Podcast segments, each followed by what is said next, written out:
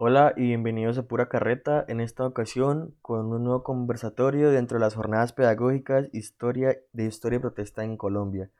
Esta vez con, nuestras, con las invitadas de Mafapo, de las Madres de Falsos Positivos, Ana Adelina Páez, Doris Tejada y Lucedilia Palacios, en el conversatorio Madres de Soacha, Voces de Resistencia, moderado por el estudiante de pregrado Cristian Torres. De antemano pedimos disculpas si en algún momento hay inconvenientes de sonido. Sabemos que estas jornadas se, graban, se grabaron en vivo. Eh, sin más, aquí va el conversatorio y espero que lo disfruten. Bueno, como ya les comenté hace unos minutos, primero que todo, buenos días a, a, la gente que nos acompaña el día de hoy en este conversatorio que es parte de las jornadas pedagógicas Historia y Protesta en Colombia. Mi nombre es Cristian Torres soy estudiante de décimo semestre de Historia y Archivística de la UIS eh, y hago parte pues, del comité que ha gestionado todos estos eventos eh, ya hace un par de días. El día de hoy voy a estar moderando este, este conversatorio, conversatorio titulado Madres de Soacha, Voces de Resistencia, eh, en el que vamos a hablar un poco sobre la coyuntura por la cual está atravesando el país desde el 28 de abril, como es este, este paro nacional, que ya va casi para, para un mes de duración. Eh, y también, eh, pues vamos a hablar un poco de la experiencia de vida eh, y precisamente estas voces de resistencia de las madres de los mal llamados falsos positivos, que pues tenemos el gran honor de contar con algunas de ellas el, el día de hoy acá en, en este conversatorio. recordarles a, a ustedes, quienes asisten a este conversatorio vía Facebook o vía Zoom, que pueden dejar sus preguntas. Vamos a, va a haber un espacio eh, para las preguntas al final, media hora, un poco más tal vez.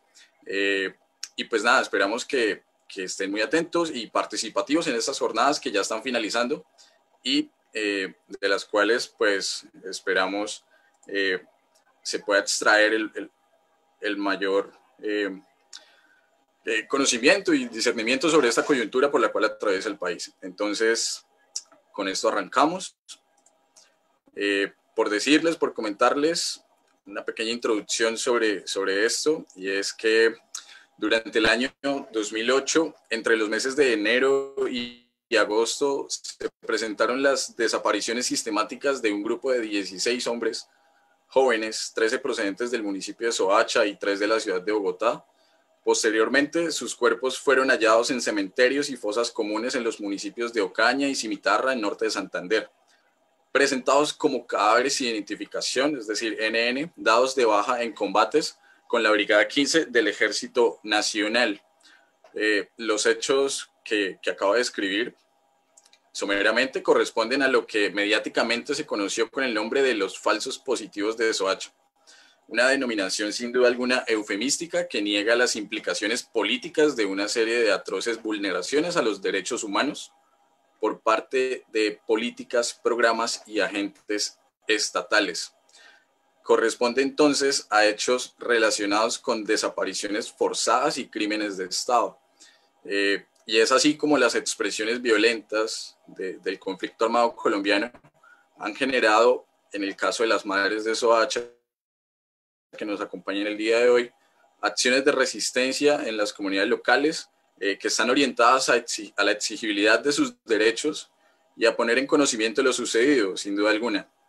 Lo anterior, con el fin de garantizar la no repetición y la superación de condiciones estructurales, precisamente de este conflicto armado colombiano. Eh, también en la búsqueda de aportar a la transformación del conflicto, potenciando procesos de construcción de paz eh, y es precisamente gracias a estas, a estas mujeres que nos acompañan el día de hoy que se ponen en evidencia estos mal llamados falsos positivos, eh, por más de que el Estado colombiano se niegue a reconocer esta cifra que, que se conoció hace un par de, de, meses por parte de la JEP, de 6.402 casos, por lo menos documentados hasta ahora, eh, y un proceso que ha llevado a denuncias nacionales e internacionales.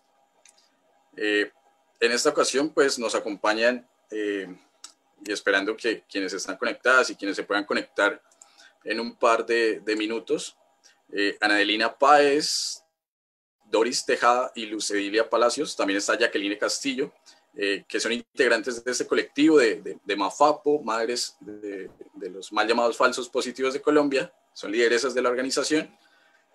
Eh, y como les decía, les hemos invitado debido a la importancia de su experiencia de vida, su labor organizacional en medio de esta coyuntura del paro nacional y manifestaciones que vive el país.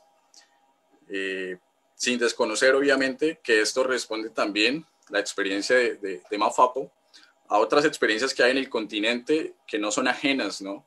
Por ejemplo, las madres de la, Plaza de Mayo, víctimas de la dictadura argentina de Rafael Videla. Entonces, antes que nada, quisiera darles la palabra de, de bienvenida a Jacqueline, a Lucedilia. Eh, ¿Cómo están? Eh, muchas gracias de nuevo por acompañarnos.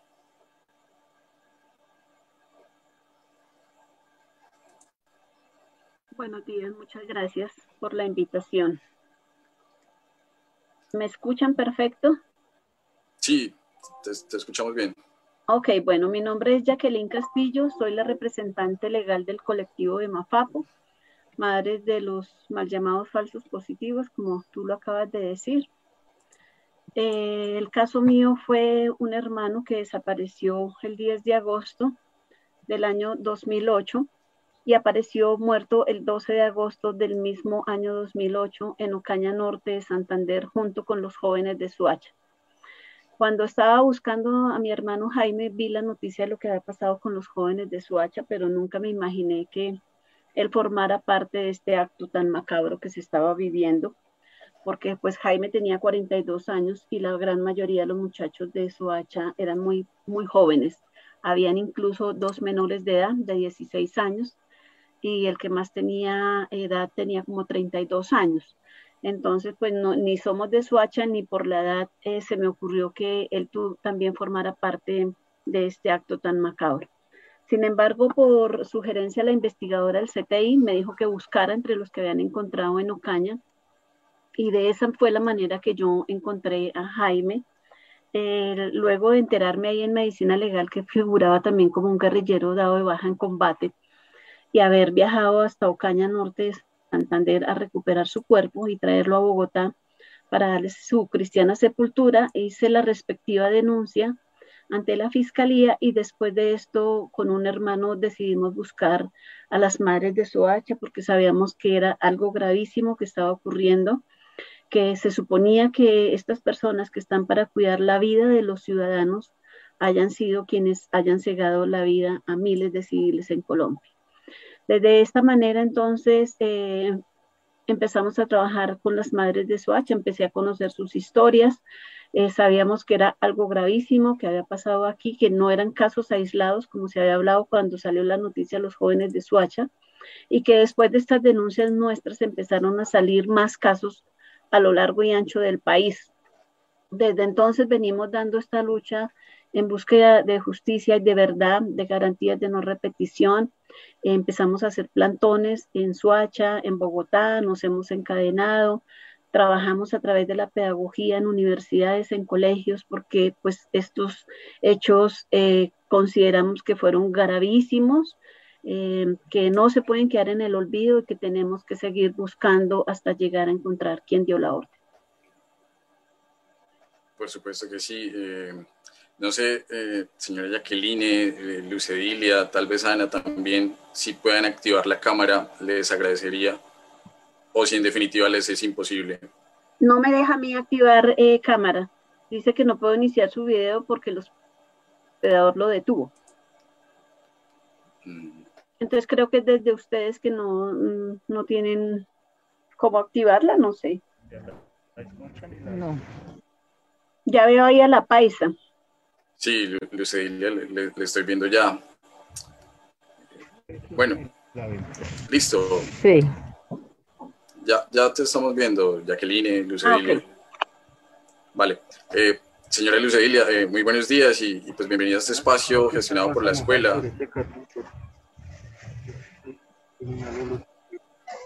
Eh, muy buenos días para ustedes. muchas gracias por habernos dado este espacio eh, muy agradecida.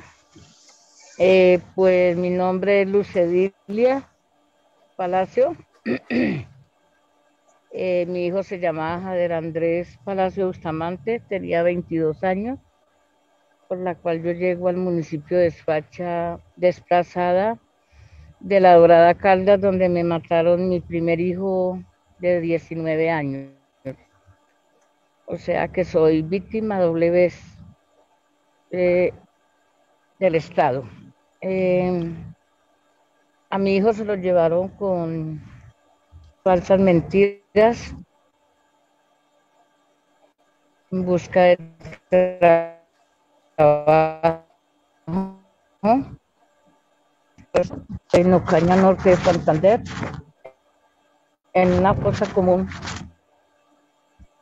como NN, porque él había dejado la cédula en la casa, pero más yo no había sabido de que él tenía la cédula en la casa. Cuando se dispararon las noticias de que había habido un fuerte enfrentamiento de guerrilleros de Soacha con las fuerzas militares, pues yo me hice una pregunta muy grande que dijeran que mi hijo era guerrillero, porque es que yo llegué al municipio de Soacha con mi hijo siendo menor de edad y en qué momento él se iba a volver guerrillero y que apareciera muerto en Ocaña Norte de Santander. Pues fue muy duro, mm, muy difícil esta situación porque la verdad toda mi familia nos encontramos muy separados. Yo, mi familia se encuentra en Medellín, en Pereira, en diferentes ciudades y pues yo en esos momentos Mm, estaba sola aquí en el municipio de Suacha y no conocía a ninguna de las mamás. A raíz de esto ya nos fuimos distinguiendo todas las compañeras en la cual tenemos el colectivo de Mafapo, pero me parece muy interesante que ustedes de las universidades nos apoyen y nos estén brindando estos espacios porque me parece muy buena la idea de civilizar todo esto, porque no nos podemos quedar calladas. Mm, y que no vuelva a pasar lo que nos pasó a nosotros, que no le vuelva a pasar a ninguna mamá de Colombia, porque es muy difícil una situación de estas. Yo por lo menos ya he enterrado de mis hijos, es una situación muy dura.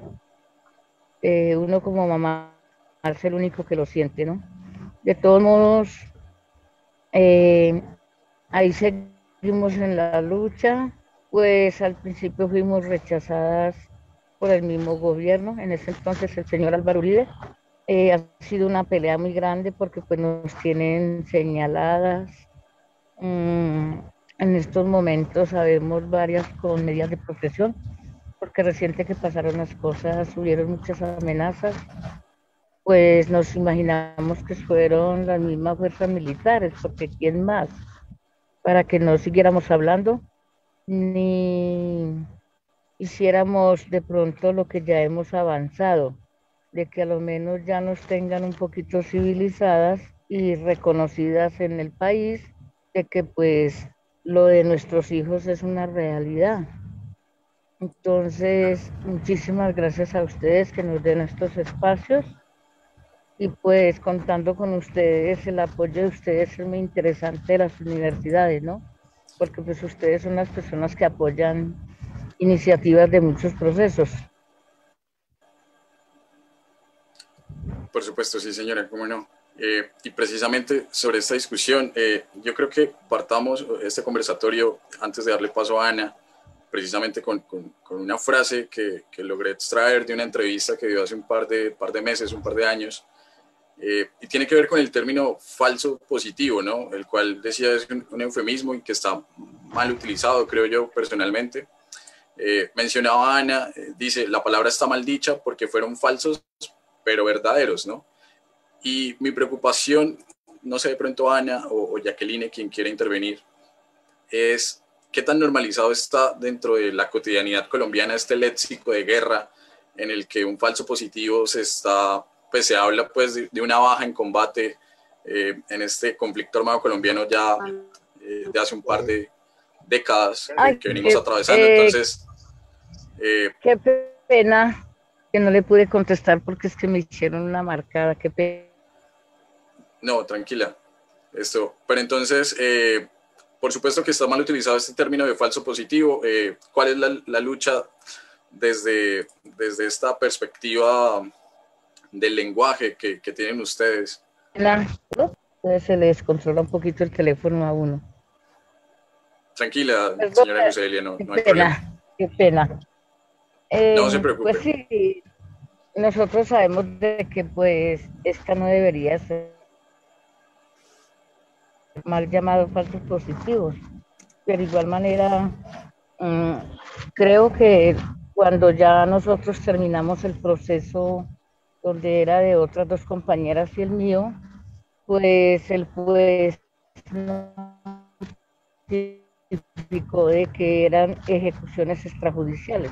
Desde allí pues hemos venido tratando de cambiar esa, de cambiar esa, como se dijera, esa forma en que de falsos positivos es como, suena como muy feo, ¿no? Pero igual manera nosotros donde nos presentamos y hacemos eventos, seguimos diciendo que son ejecuciones extrajudiciales. Sí, no sé si, si Jacqueline o Ana quiera, veo que Ana se está tratando de conectar con el audio.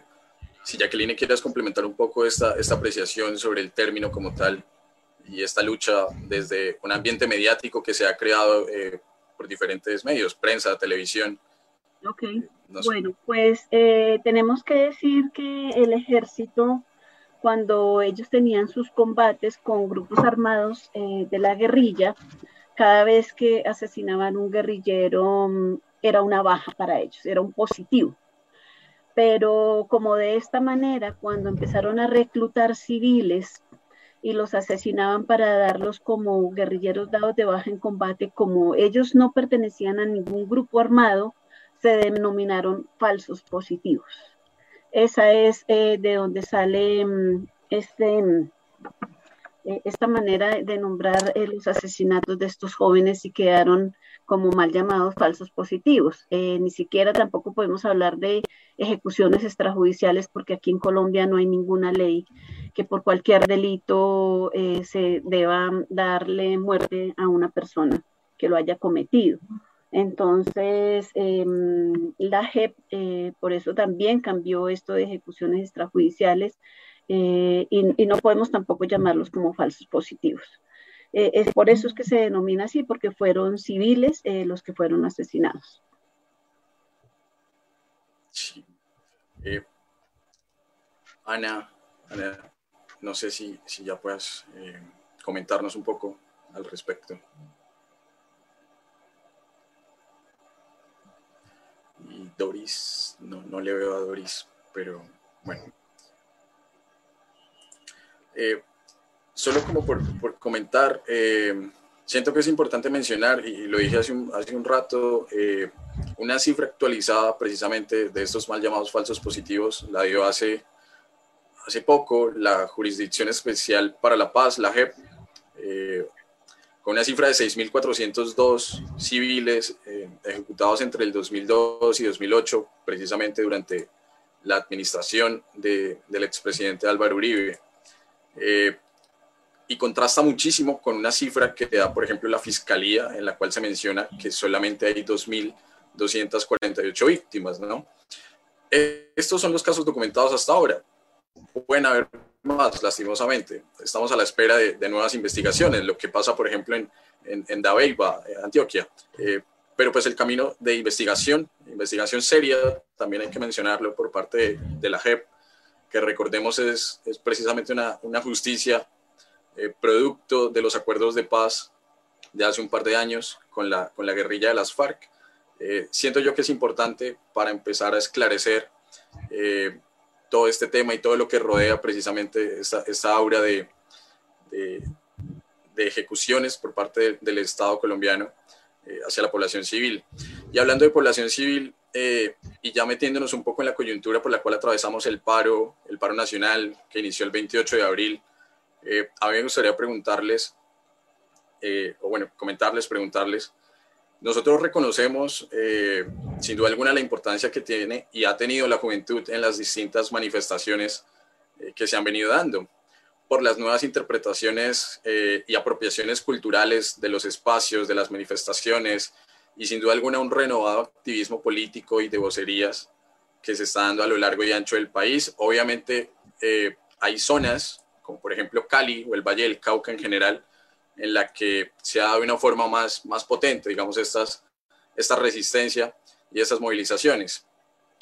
Pero eh, la pregunta vendría siendo, ¿cómo podemos entonces interpretar y a la vez qué consejo o reflexión les darían ustedes a los jóvenes que están levantando su voz hoy por las calles de Colombia eh, frente a distintas políticas eh, del gobierno liderado por, por Iván Duque y en general por el, por el uribismo. Bueno, yo pienso que algo importante que ha venido sucediendo es que el pueblo está cansado estamos cansados, tanto jóvenes como viejos, estamos cansados de todo el conflicto que se ha vivido en Colombia, estamos cansados de esa violación a los derechos humanos. Eh, y realmente para nosotros ha sido muy valioso el apoyo que hemos tenido desde colegios, desde las universidades, desde los jóvenes eh, que nos han acompañado, que de verdad nos han dado esa fortaleza para seguir luchando. Y es desde nosotros quienes ahora apoyamos a estos jóvenes que finalmente, como nosotros estábamos dando la lucha de esclarecer estos hechos, de buscar garantías de no repetición, de buscar eh, mejores caminos eh, de futuro para nuestros jóvenes. Hoy son los jóvenes también quienes están clamando eh, por esos derechos, por esa educación, por esa salud, que realmente mm, en la lucha que se venía dando desde las organizaciones de derechos humanos, hoy estén retomando ellos esta vocería y es la labor de nosotros también apoyarlos, porque finalmente es por un futuro para ellos. Creo que mm, debemos seguir apoyándonos tanto nosotros hacia ellos como ellos hacia nosotros para forjar un mejor futuro. Eh, no podemos permitir que esto se sigan sucediendo, todos estos atropellos, todo lo que ha venido sucediendo ahorita, mm, especialmente en Cali, eh, en esta zona del eje cafetero, donde muchos de nuestros jóvenes han perdido su vida tan miserablemente. Creo que es un llamado también a las organizaciones del Estado, eh, las fuerzas militares como es el ejército, la policía, el SMAT, eh, la fiscalía incluso. Hay que hacer un cambio urgente es importante el cambio de estas estructuras, porque creería que debe, deben ellos volver a, luchar por eh, recuperar esa imagen que probablemente algún día tuvieron de respeto a la autoridad. En este momento no hay autoridad y en este momento de la manera como están actuando, no podemos seguir permitiendo que se sigan cometiendo eh, estos atropellos a la población. Al igual, tampoco estamos de acuerdo, obviamente, con los asesinatos de, personas eh, que están en, las fuerzas militares, de ninguna manera, ni de un lado ni del otro, pero tenemos que buscar esos caminos de diálogo, de paz, de reconciliación para buscar un mejor futuro para nuestros jóvenes. Sí, señora Lucedelia, eh, ¿qué nos puede comentar su merced al respecto?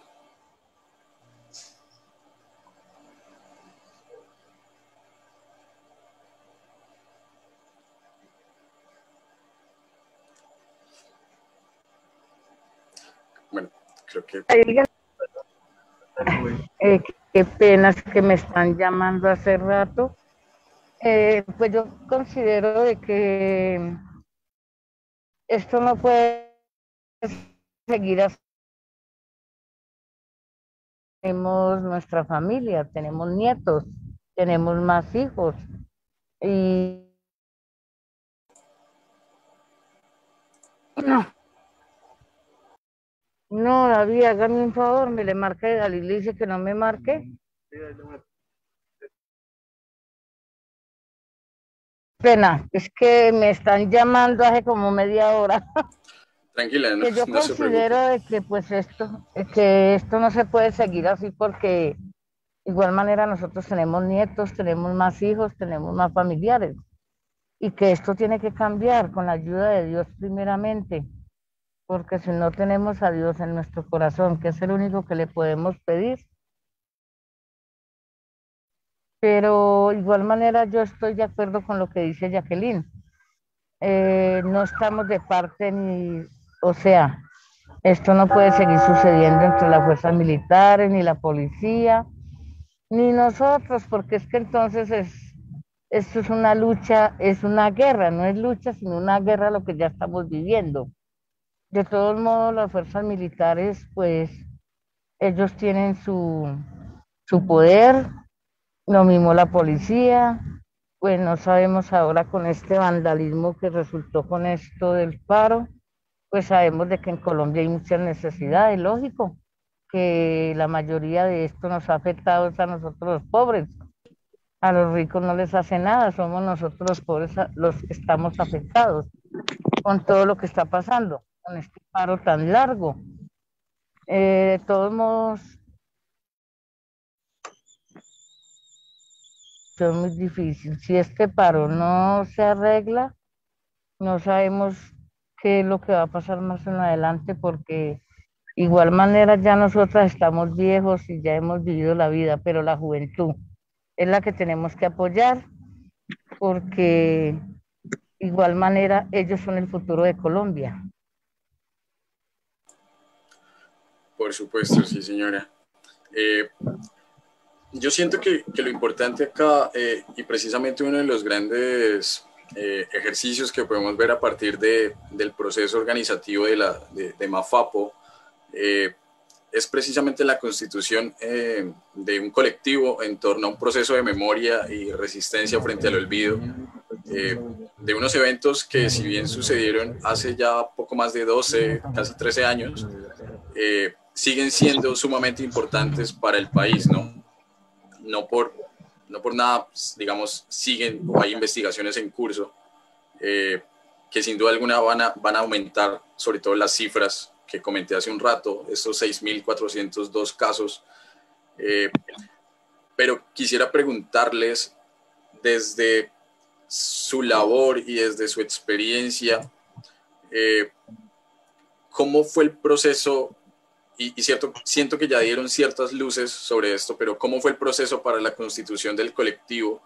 Eh, y también cuál es la importancia y los retos de organizarse en un país como Colombia, eh, que constantemente ignora, denigra y extermina a sus líderes sociales, a sus líderes eh, políticos, ambientalistas. ¿Cuáles son los retos de, de organizarse? Si me pudieran comentar. Eh, pues nosotros seguiremos en la lucha porque ya tenemos un colectivo conformado y la idea de nosotros es que lleguen más víctimas para nosotros orientarlas y ayudarlos a que denuncien. Lo más importante es la denuncia. Y apoyarlas y seguir trabajando en colectivo lo que pasa es que por lo de la pandemia no hemos podido visitar territorios donde hay muchas víctimas que necesitan el apoyo de nosotras como colectivo Mafafo. Igual manera, pensamos de que seguir en esta lucha vale la pena, porque ya lo menos mm, no nos han rechazado como lo hicieron anteriormente, que todo el mundo nos rechazaba, la gente nos miraba mal la gente nos criticaba, nadie nos apoyaba, que porque habíamos, le habíamos dañado la imagen a los militares. No, no es cierto que le hayamos dañado la imagen a los militares. Por si decir ellos dicen que nosotros le dañamos la imagen, ellos nos dañaron la imagen de los familiares de nuestros hijos, porque dentro de todo, toda la familia estamos destruidos. Todos, toda la familia de los muchachos no solo de una mamá, de todas las víctimas de Colombia, destruyen y acaban con el núcleo familiar, porque es donde hay hermanos, sobrinos, tíos, abuelos, papás, totalmente destruidos.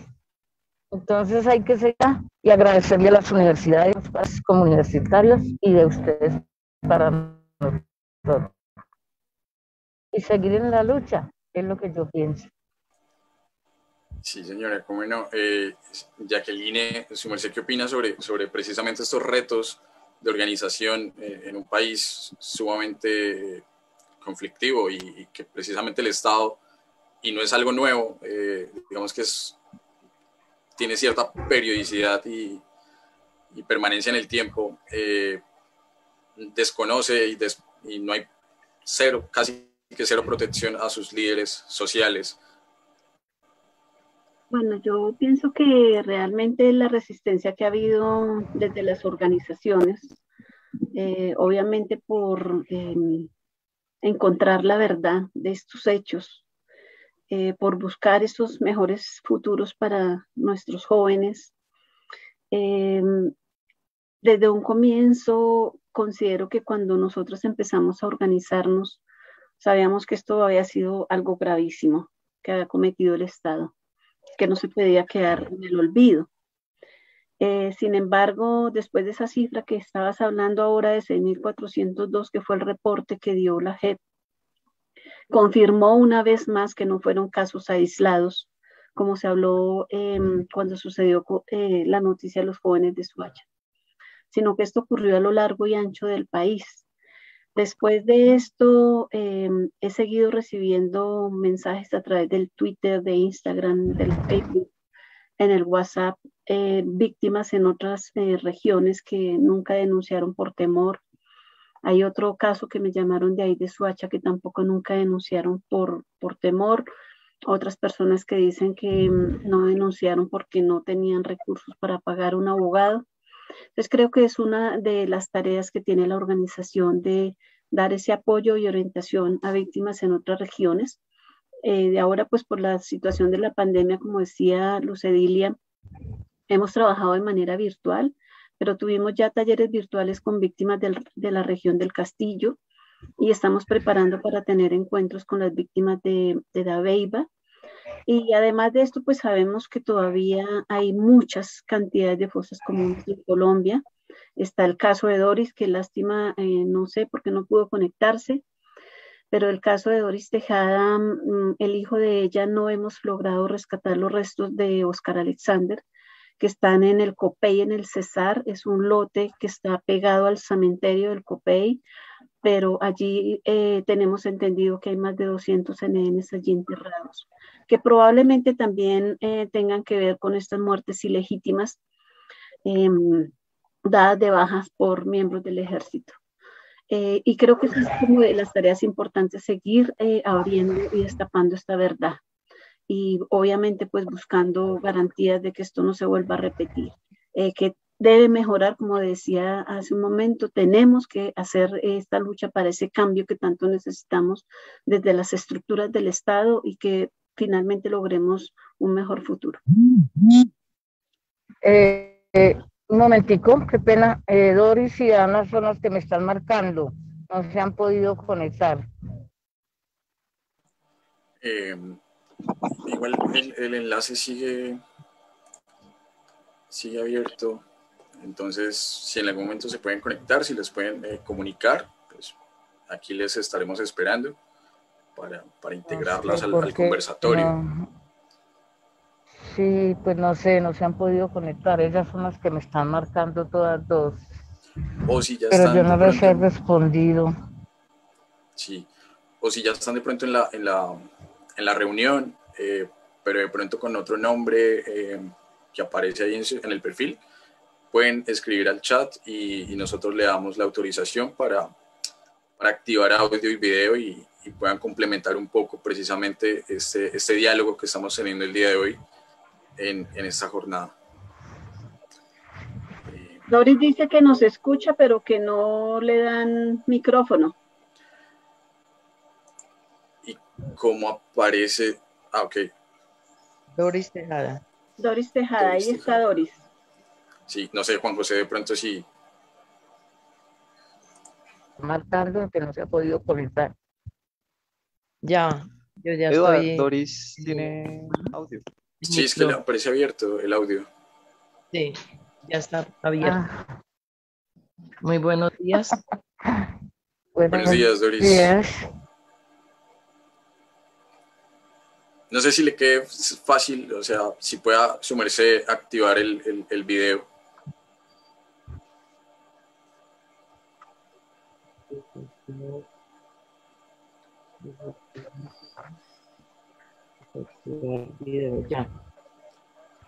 Listo. Eh, ¿Qué tal, señora Doris? Eh, su merced pues, nos, nos, ha venido escuchando. No sé si quiera complementar un poco las intervenciones precisamente sobre, sobre estos temas que hemos eh, tocado hasta el momento en, el conversatorio. Eh, ¿Qué nos puede comentar, complementar?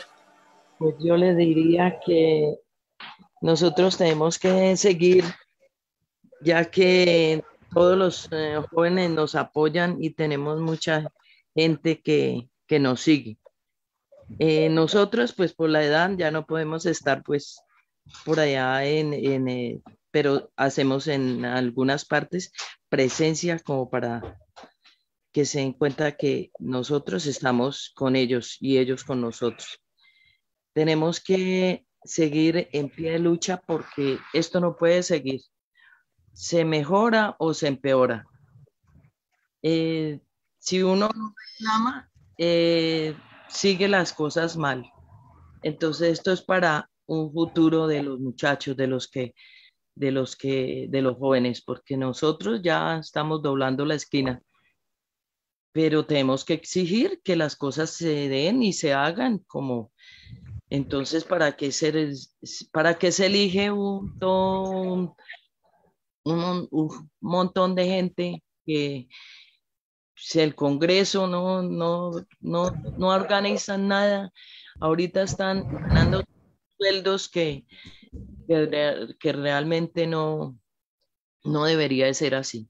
Y el presidente, pues no sé qué piensa él que para un carajo sirve. Entonces, pues, ahorita, pues toca no. ver esto al revés. Que seguir o organizarse en más, pero se mejora. Yo sé que esto va para, para que eh, los, eh, el presidente lo piense y mire a ver cómo va a ser, o se queda o se va, no sé. Eso diría yo, y mucho, pues de acuerdo con lo que dice Jacqueline, con lo que dice la paisa, y hay que, hay que seguir, seguir luchando hasta que las fuerzas nos, nos permitan. Gracias. Sí, precisamente creo que una de las eh, opciones, eh, no solo de lucha, como ustedes lo mencionan, sino de trabajo por las víctimas, de las cuales no hay que negarlo, ustedes son eh, una de las organizaciones más con mayor visibilidad en el país eh, tiene que ver con las 16 curules de paz que hace poco revivió la Corte Constitucional y que he visto, eh, por ejemplo, en Twitter, que manejan ustedes, eh, pues están deseando que parte de estas curules les sean dadas a, Mafapo. ¿Cómo piensan ustedes de pronto integrar esta, esta opción que, que si bien se dio en los acuerdos de paz, bueno, por distintos eh, motivos eh, de oposición de, la derecha en el país, se, se tumbaron en su momento, eh, pero cómo a partir de esas curules de paz pretenden o, quieren ustedes, buscan aportar a la, a la, construcción de, de, esta memoria histórica y sobre todo la no repetición de estos eventos tan desgarradores para el país. Bueno, eh, yo pienso que mm, esa participación eh, va a ser ahí bastante importante, más que somos nosotros quienes en carne propia hemos vivido estos hechos. Eh, de esta manera, nosotros habiendo pasado ya por toda esta situación que se ha venido presentando, creería que nuestra voz sería bastante importante ahí, porque finalmente mm, lo que dije hace un momento, eh, más allá de buscar esa justicia, de buscar esa verdad, de buscar esos eh, derechos de garantía de no repetición, es buscar esos caminos de paz y de reconciliación. ¿Y quién más si, no va a ser desde nosotras mismas? Eh, nosotros venimos trabajando desde el colectivo este espacio de reconciliación que es tan importante porque no nos podemos quedar con este odio, con esta rabia, con este rencor, que finalmente no nos conduce a, ningún camino bueno. Eh, creo que sí, más allá de, saber la verdad, de tener una justicia, es tener este proceso de reconciliación y buscar estos espacios de perdón. Pero también hemos reclamado que este perdón no puede ser en cuatro paredes. Creo que este perdón, más allá de darlo a las sobrevivientes que somos nosotros, porque no somos víctimas, sino familias sobrevivientes, eh, es un perdón que se le debe a la sociedad.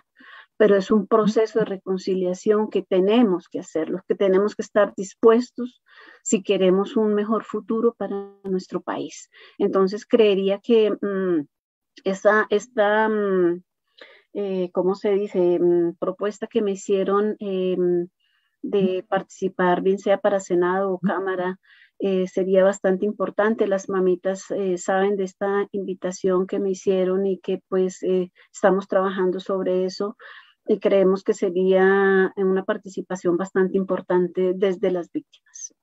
Muchas gracias.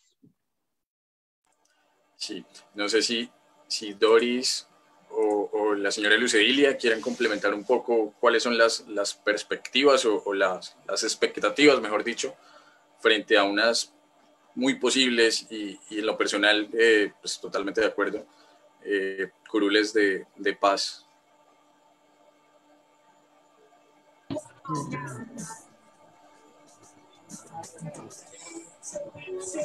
Dile.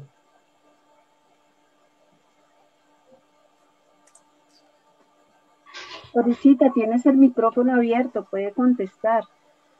Bueno, eso es muy importante que nosotros participemos. De todo hemos ahí, ahí vamos, hemos ido aprendiendo. Y para nosotros muy, sería muy significativo que nosotros estuviéramos ahí eh, con que nos dejen participar para seguir apoyando a más eh, a más sobrevivientes, como dice Jacqueline. Gracias. A ver qué.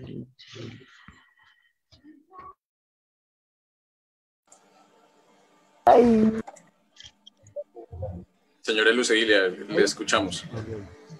Eh, sí, señor, pues, pues yo también considero que pues es muy importante la posibilidad de que le hayan hecho esta invitación a doña Jacqueline y pues nosotros como colectivo debemos de apoyar y pues de dar ejemplo porque creo que es importante para el colectivo de nosotros y creo que para Colombia, ¿no? Creo que hay muchas personas que sí estén de acuerdo de que le den ese espacio a ella para seguir adelante con la lucha que llevamos. Listo. Eh, un poco para, para ir finalizando el espacio como tal de, preguntas y tener una, una, posibilidad o un buen, buen tiempo para... Eh, quisiera tocar un tema que, que, a mí me llama muchísimo la atención y tiene que ver con la, con la apropiación, a falta de un mejor término, diría, de una pieza gráfica que en su momento, ya para el año 2019, realizó eh, el colectivo de Puro Veneno. Y tiene que ver con este famoso, esta famosa pieza de quién dio la orden, en la cual se señalan se señalan a ciertos eh, militares y sus responsabilidades directas con las cifras de desaparecidos de estos mal llamados falsos positivos. Siento yo que, la, que el colectivo, que Mafapo, eh, se apropió eh, de esta pieza gráfica eh, y ha sido eh, muy representativa para ustedes. ¿Cómo precisamente en un país en el que, bueno, en un país no, en un mundo en el que en, esta época asistimos a una proliferación de fake news y de falsas noticias, de, cadenas de WhatsApp que tienden a desinformar o de medios eh, tradicionales eh, que simplemente están eh, de alguna u otra manera replicando los discursos de odio de la institucionalidad del Estado. como una pieza gráfica esta de, quién dio la orden, eh, mejor dicho, qué ha significado para ustedes como colectivo, eh, siento yo en la posibilidad de, de, ejercer una denuncia más contundente y mucho más amplia eh, de, de las luchas que ustedes han venido dando ya hace tantos años. Yo creo que algo importante y de donde se pudo haber creado esta imagen es que nosotros siempre, en todos los espacios, eh, era como esa inquietud que nosotros queríamos de poder llegar a saber quién dio la orden de cometer todos estos crímenes.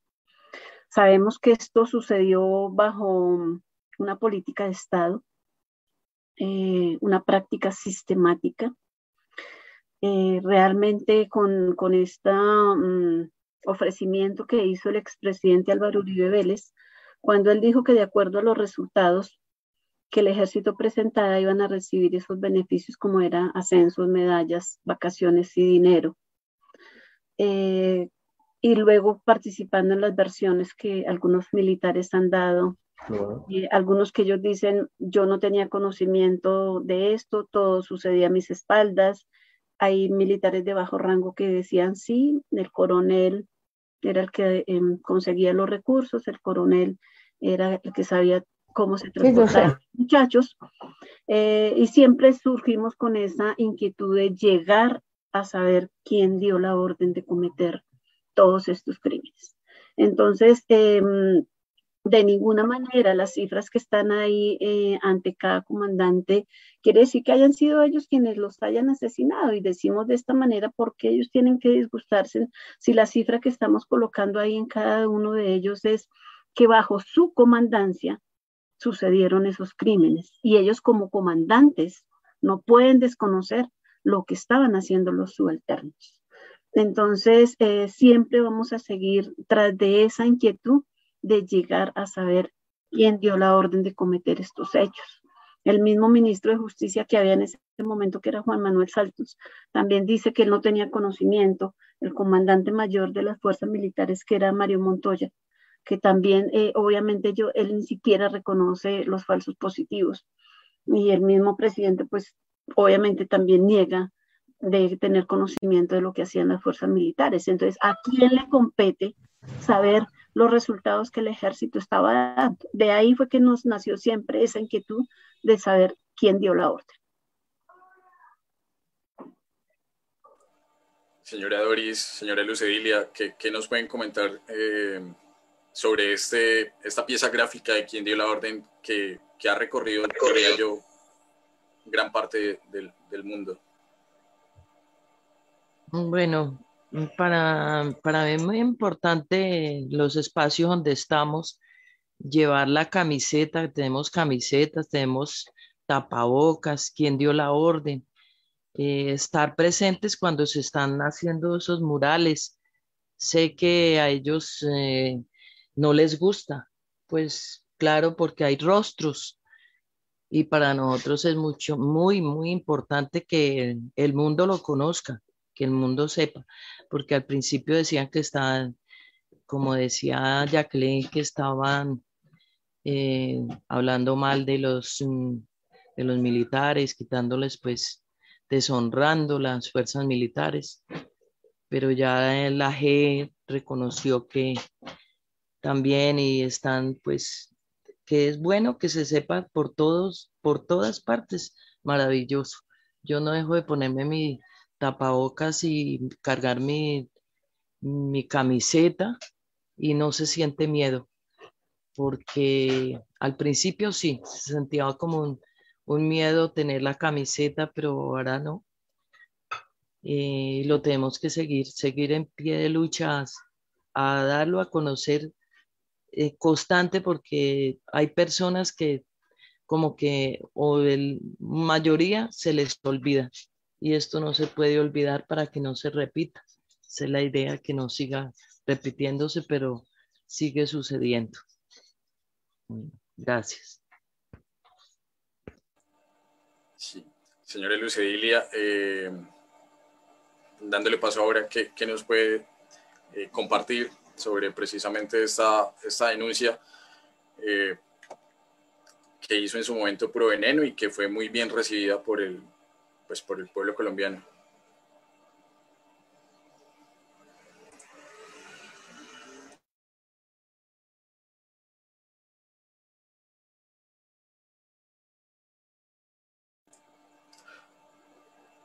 Mientras tanto, eh, si, si, la señora Lucelia eh, sigue pronto conectada, eh, que creo que no, me gustaría preguntarles, bueno, más que, más que preguntarles, invitar a la, a la gente que nos está viendo, que está asistiendo a la reunión vía Zoom, vía Facebook, a que pues, nos dejen ciertas preguntas. Tenemos, creo que yo, un buen espacio de tiempo para, para responder ciertas inquietudes.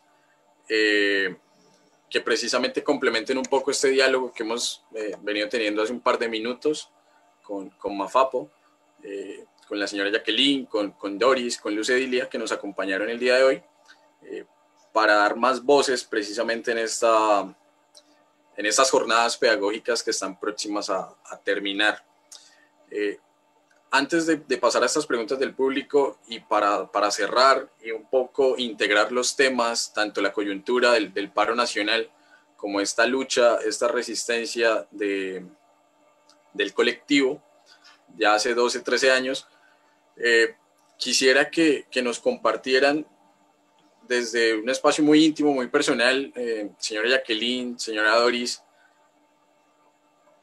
¿cómo ven ustedes para dónde ven de pronto que va la situación de este paro y lo pregunto desde pues unas motivaciones personales y es no hay que negar que Colombia coloquialmente pues el pueblo colombiano es, es un pueblo que, que, olvida fácil no y que atiende mucho como a, esa efervescencia del momento pero luego se ocupa de otras cosas eh, de asuntos banales eh, por mencionar, por ejemplo, ahorita teníamos, y creo que era la, pretensión del gobierno, eh, traer un elemento distractor a las manifestaciones como lo era la Copa América, cosa que pues, ya se logró, eh, pues se cayó por presión internacional sobre todo, pero van casi un mes de paro nacional. ¿Qué esperan ustedes de, de este paro que si bien ha conseguido ciertas cosas como tumbar la reforma tributaria, la reforma a la salud, eh, un semestre, lo cual es, eh, no lo considero una victoria como tal, un semestre de educación pública gratuita universitaria para estratos 1, 2 y 3. Eh, no sé, no sé qué esperan, pero también desde la óptica de que la represión por parte del Estado, de la policía, del ejército y sobre todo del SMAT, este escuadrón móvil antidisturbios, se ha recru, pues está más eh, recrudecida que, nunca. Eh, y las víctimas son, son, eh, son muchísimas. Yo, yo, por ejemplo, menciono acá los datos que ha recogido la, la ONG Temblores a 21 de mayo. Este fin de semana no, no han sacado como tal un dato actualizado eh, van 2.905 casos de violencia policial, 855 víctimas de violencia física por parte de la policía, 43 víctimas de violencia homicida, 39 eh, víctimas de agresión en los ojos, 21 víctimas de violencia sexual por parte de la policía. Y estos los casos documentados en las pocas ciudades en las cuales puede tener presencia, sobre todo temblores.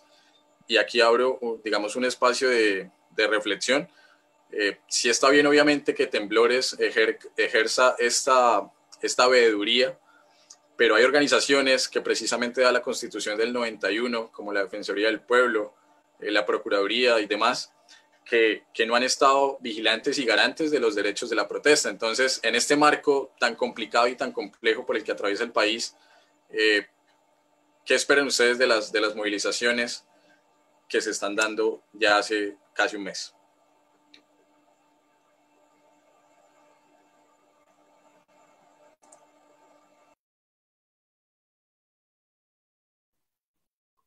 Bueno, yo creo que em, algo importante de estas marchas em, fue obviamente sobre, em,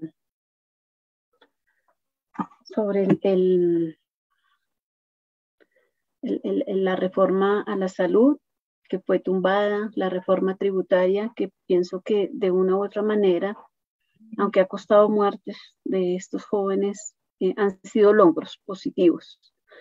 Y que esta resistencia que se sigue dando, em, tenemos que seguir haciendo estos logros eh, y que finalmente el Estado también tiene que ceder un poco. Como te decía hace un ratico, mm, creo que estas estructuras eh, tienen que también ceder un poco que finalmente con la violencia no estamos logrando absolutamente nada y es lo que se está mostrando. Si desde un comienzo el mismo presidente Duque hubiese mm, mm, dado esa oportunidad de algún diálogo eh, con anterioridad, se habían evitado muchas muertes, muchas muertes, pero él seguía en la posición de, de tenía que hacerse y es absurdo viendo en este momento el país cómo se está muriendo tanto del COVID como se está muriendo de hambre porque mucha gente perdió sus, sus trabajos eh, y mucha gente estaba eh, obviamente sin trabajo, pues la situación se puso mucho más crítica. ¿Cómo vienen ahorita a hablar de reformas en esta situación tan crítica como se estaba viviendo en el país? a cambio de tener como un apoyo hacia su pueblo, si bien sabemos que es su pueblo, quien los elige. ¿Por qué no tratan de, ser un poco más sensibles? ¿Por qué, mm, vuelvo y te digo, el cambio de estas estructuras desde la policía, desde el ejército, desde el SMAT, tiene que hacerse ese cambio. Si bien sabemos que a ellos les inculcan allá mucho el respeto por, por los derechos humanos, por la vida, que es el primordial derecho que tenemos, ¿por qué no lo cumplen? En ese mismo año 2008, en el ejército estaban inculcando y, lo declararon como el año de los derechos humanos. ¿Cuáles derechos humanos? Si fue cuando más civiles asesinaron. Entonces yo creo que eh, esta lucha hay que seguirla apoyando porque los cambios se tienen que seguir dando y tiene que tanto el presidente como estas fuerzas militares, la policía, el SMAT, eh, tienen que sensibilizarse y también tienen que sentarse a ese diálogo que tanto se necesita para que obviamente tengamos ese mejor futuro que tanto estamos anhelando. Muchas gracias, señora Jacqueline, por la intervención. Eh, señora Doris, ¿qué, nos pudiese comentar antes de pasar a las preguntas del público? Bueno, yo de acuerdo con Jacqueline también. Hay que, hay que estar de acuerdo con el paro, que sigan resistiendo. Hay que hay que, se está demorando, pero vale la pena. Vale la pena el esfuerzo y, que las muertes que hubieron no sean en vano. Ellos tienen que aflojar y sentarse a la mesa y, negociar para que haya un cambio. Bueno, gracias. Muchas gracias, su merced. Eh, bueno, pasemos entonces ya para, para, ir finalizando este espacio a las preguntas del público. Voy a leer un par que, que hay acá en, en Zoom. Eh, le agradezco a la profe Pilar o a, Juan José si hay alguna pregunta en Facebook que, que puedan consignar acá para darle lectura. Eh, la primera pregunta dice, además de abrir espacios como este, este conversatorio, esta jornada del día de hoy, ¿cómo creen ustedes que, pueden, que pueda contribuir las universidades en, el proceso de lucha que vienen adelantando desde el colectivo.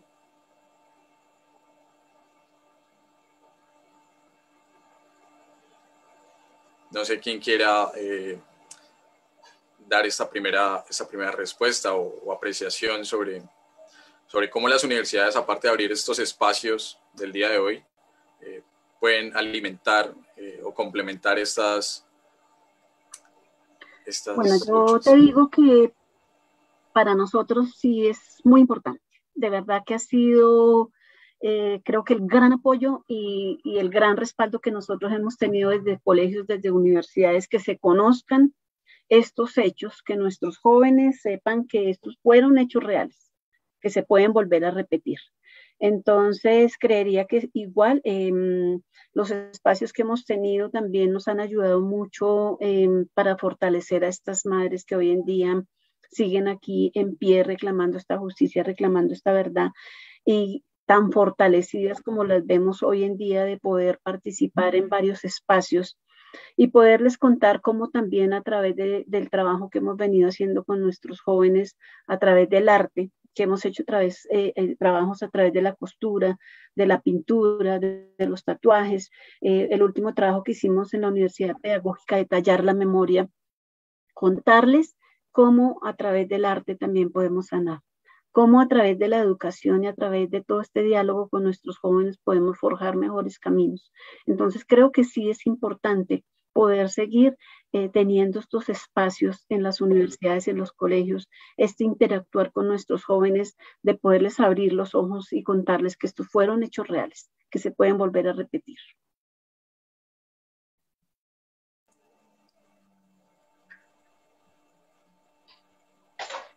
escuchamos, señora Doris. De acuerdo con Jacqueline, es muy importante con nuestros jóvenes de las universidades y los colegios.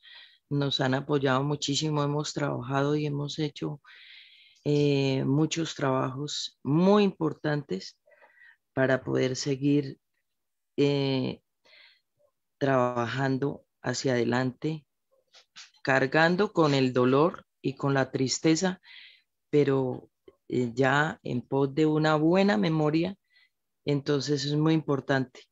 Para mí ha sido demasiado importante que también me tatué y hice un trabajo, hicimos entre todas, que vamos a ver cuándo lo podemos eh, mostrar estas galerías de estos grabados que hicimos con la pedagógica.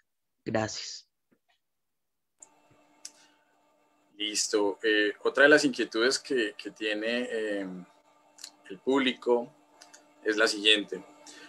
Como víctimas directas del conflicto armado colombiano, ¿sienten ustedes que la, que la JEP ha hecho el trabajo correspondiente respecto al resarcimiento del daño y la reparación que merece cada víctima? O sea, ¿cómo ven ustedes eh, lo que ha hecho la JEP ya en estos cuatro, tres años de funcionamiento?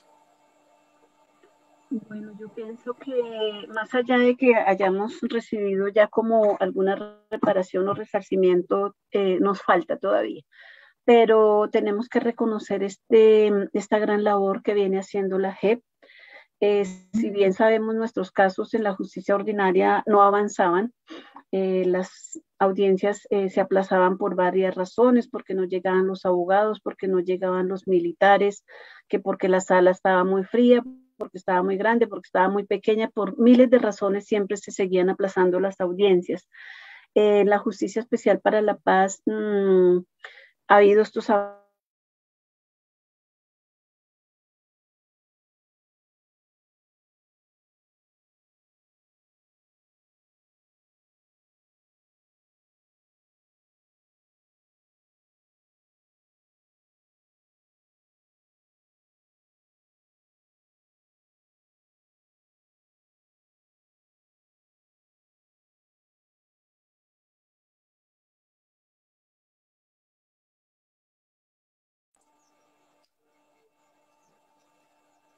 ¿Me impresiona o se le cayó la comunicación a Jacqueline?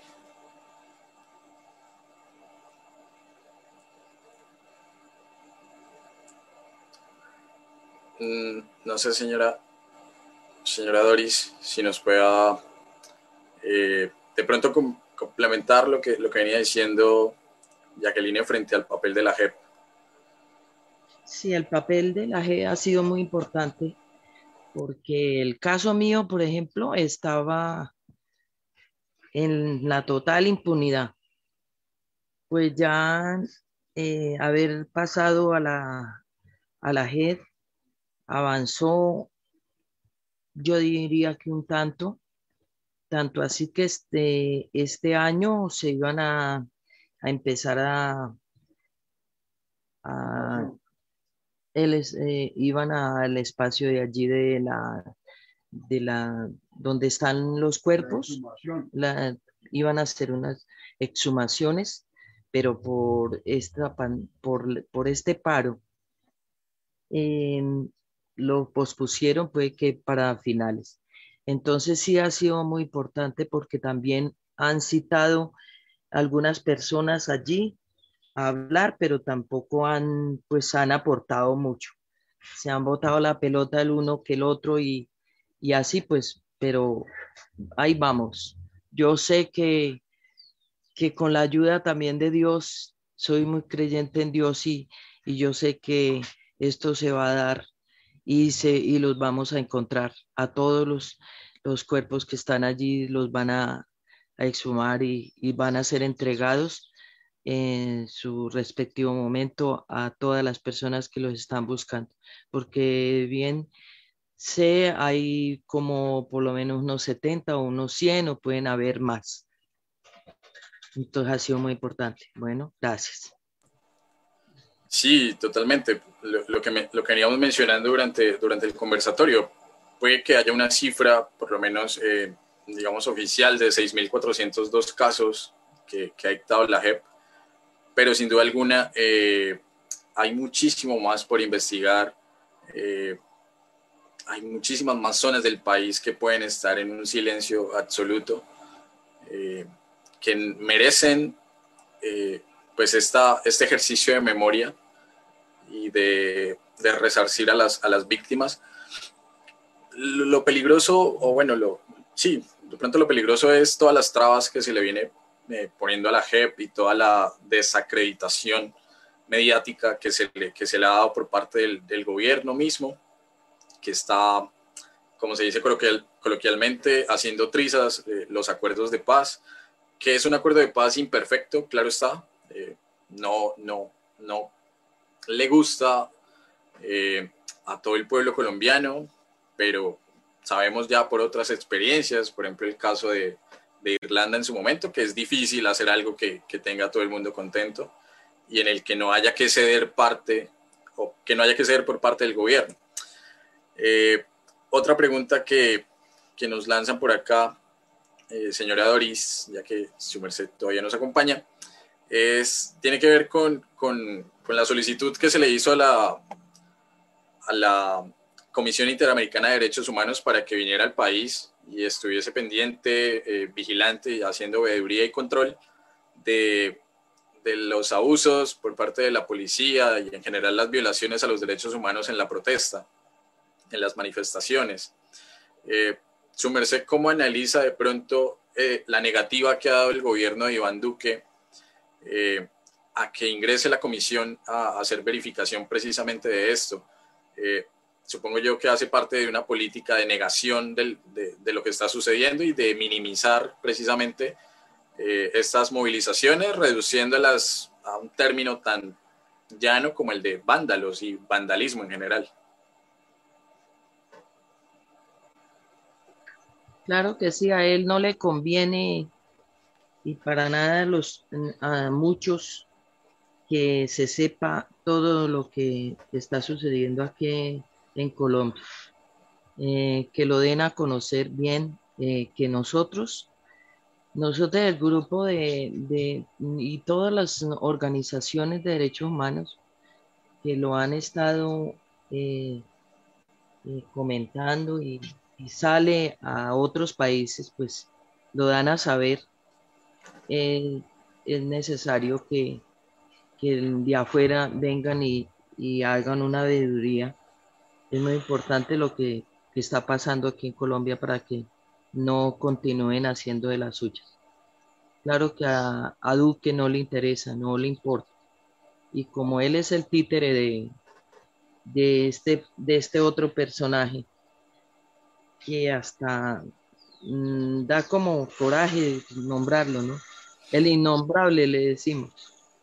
Entonces, pues, pero ahí vamos, con toda, con mucha fe y unidas lograremos mucho, muchas cosas. Bueno, gracias. Sí, señora, cómo no. Hay una pregunta en la que, que la voy a resumir de forma muy rápida y es, eh, por ejemplo, señora Doris, ¿siente su merced que, que Colombia necesita una, una nueva constitución? Eh, o tal vez la del 91 simplemente tiene que aplicarse, ¿no? Porque se ha dicho siempre, Colombia es un país con, con, muchísimas leyes, pero en la práctica pocas, o por no decir ninguna casi que, que se cumple. Eh, de pronto, comparándolo con el caso chileno, en el que sí se estaba solicitando una nueva constitución, entendiendo que la que tenían hasta su momento era producto de la dictadura de Augusto Pinochet, pero siento yo, me adelanto un poco de pronto en la respuesta, que la constitución que nosotros, que nosotros tenemos del, del 91 eh, es buena. Como todo podría mejorar, pero, pero no siento que necesite un cambio. No sé su merced qué opine. Yo opinaría que no, no necesita un cambio, que hagan bien las cosas, es que sean responsables y que, y que se cumplan las leyes. Bueno. Sí, total. Hay una pregunta que, bueno, esa yo creo que podríamos dejarla para el balance del próximo miércoles, que, que va a estar, eh, van a estar participando la profesora Pilar Monroy, el profesor Helwar y Jessica, la representante de estudiantes, tiene que ver más con, con nuestra postura como, como investigadores, como, como, educadores también. Entonces, es, esta pregunta de, de, de Diana la, la, dejaría para el miércoles. Eh, y también la, la, la, siguiente, la de Paola. Voy a tomar nota de estas preguntas y el miércoles eh, las traigo a la conversación, también con, con los dos profes y, con Jessica. Eh, yo creo que para terminar, eh, señora Doris, y ya para despedir el, espacio, ¿cuál, ¿cuál, sería ese último, ese último comentario esa última invitación a la gente que, no, que, nos está acompañando y que nos ha acompañado durante estas casi dos horas de, de conversatorio? ¿Qué les puede su mencionar, comentar, pedir? Jóvenes que, que se están educando que sigan haciendo bien y bien las cosas, que hay que, son más, son mucho más los, los buenos que los malos. Y los malos tendrán que cambiar o tendrán que adaptarse a, a las, a las buenas ideas. Eh, haciendo bien las cosas sale, sale todo muy bien, pero haciendo mal tiene que la gente, claro, se cansa y tiene que salir a reclamar en cuando hay gente que tiene que trabajar y no, no han podido participar en el paro. Pero oigo que dicen que están de acuerdo con el paro, pero no haciendo desmanes y no haciendo, no rompiendo ni acabando con las cosas porque nosotros somos los que tenemos que arreglarlas. Entonces, con nuestro dinero, ¿no? Entonces, eso les diría yo, que hay que resistir y que muchas gracias que nos apoyan y que al menos nos escuchan y, y saben de nosotros. Por supuesto que sí, señora Doris. Eh, en nombre, diría que, que, la Escuela de Historia de la, de la Universidad Industrial de Santander, eh, quisiera agradecerle el, el, hecho de haber participado el día de hoy en este conversatorio que su merced le haga llegar eh, precisamente este, estos agradecimientos a las demás madres, a Jacqueline, a, a Lucedilia y a las demás madres que, que, que, bueno, también las que no nos pudieron acompañar el día de hoy. Eh, es sumamente valioso el, el, ejercicio que ustedes vienen haciendo, este colectivo, eh, precisamente, como dice el nombre del día de hoy del conversatorio, estas voces de resistencia frente al olvido y frente a una política de Estado que se mantiene y es la de negación o de minimizar los eventos que sucedieron hace ya eh, 12, 13 años, estas ejecuciones por parte del, gobierno colombiano, del ejército, del ejército nacional. Eh, agradecerle de nuevo también a la gente que se conectó por Zoom, por Facebook en este conversatorio. Recuerden que el día de mañana va la última, el último conversatorio titulado Siete décadas después, a portas de un nuevo ciclo de nuestra guerra sin nombre, que va a estar a cargo del profesor de la UPTC, Javier Guerrero. Y el miércoles, eh, pues es el balance final de estas jornadas pedagógicas, como ya lo mencioné, con el profesor Helwar y la profesora Pilar, eh, también con Jessica. Eh, mil gracias por habernos acompañado el día de hoy, a toda la gente, por sus preguntas, por su paciencia, por las dificultades técnicas que se hayan podido presentar. Eh, y nos vemos el día de mañana. Muchas gracias, señora Doris, por todo. Muchas gracias a ustedes por invitarnos. Es muy importante estos espacios para contestarles las preguntas a todos los que pregunten y también a los eh, darles a conocer lo que nosotros seguimos haciendo, que seguimos en pie de lucha cuando a veces la salud o o pasan como hoy que no me podía conectar, pero hay que, hay que luchar y hay que seguir, hay, no, no desfallecer. Muy agradecida con ustedes, muy amable. No, a su merced por, por, su participación. Los problemas técnicos no van a faltar, pero pues hay, hay paciencia y, sobre todo muchas ganas de, de conocer su, eh, su labor. Eh, entonces, nada, le, agradezco de nuevo eh, que le haga llegar esta, los agradecimientos a, a, Mafapo en general y, esperando verlas en lo personal, ya sea Jacqueline o alguna otra madre, en alguna de estas curules de, de paz que, que, hace poco revivió la Corte Constitucional. No siendo más, yo creo que damos por finalizado este conversatorio. Gracias a quienes llegaron hasta, hasta acá y nos vemos el día de mañana. Gracias, buena tarde, que estén bien, muy amable, profe, muy amable. Igual para su merced, que esté muy bien, señora Doris. Gracias, un abrazo. Bueno, hasta luego.